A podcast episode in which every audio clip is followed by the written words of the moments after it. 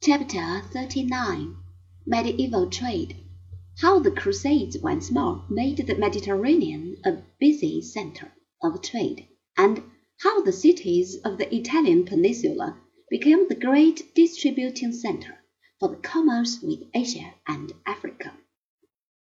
There were three good reasons why the Italian cities should have been the first to regain a position of great importance during the late Middle Ages.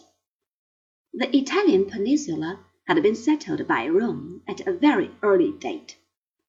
There had been more roads and more towns and more schools than anywhere else in Europe.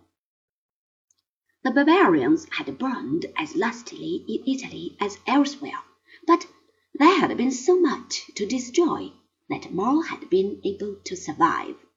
In the second place, the Pope lived in Italy, and as the head of a vast political machine, which owned land and serfs and buildings and forests and rivers and conducted courts of law, he was in constant receipt of a great deal of money.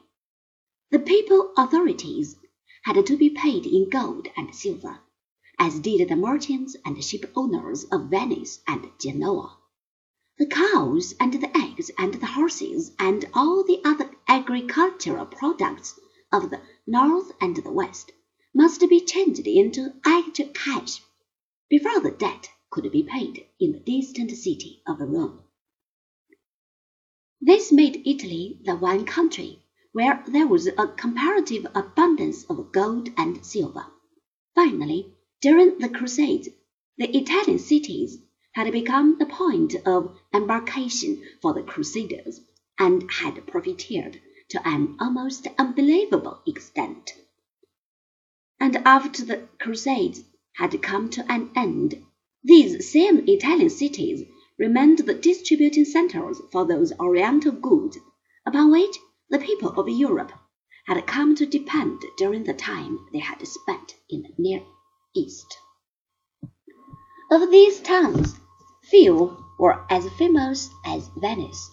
Venice was a republic built upon a mud bank. Thither people from the mainland had fled during the invasions of the barbarians in the fourth century. Surrounded on all sides by the sea, they had engaged in the business of salt making.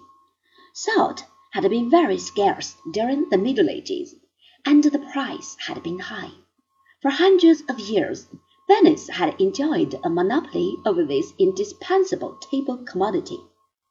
I say indispensable because people, like sheep, fall ill unless they get a certain amount of salt in their food. The people had used this monopoly to increase the power of their city. At times they had even dared to defy the power of the popes. The town had grown rich and had begun to build ships, which engaged in trade with the Orient. During the Crusades, these ships were used to carry passengers to the Holy Land, and when the passengers could not pay for their tickets in cash, they were obliged to help the Venetians, who were forever increasing their colonies in the Aegean Sea, in Asia Minor, and in Egypt.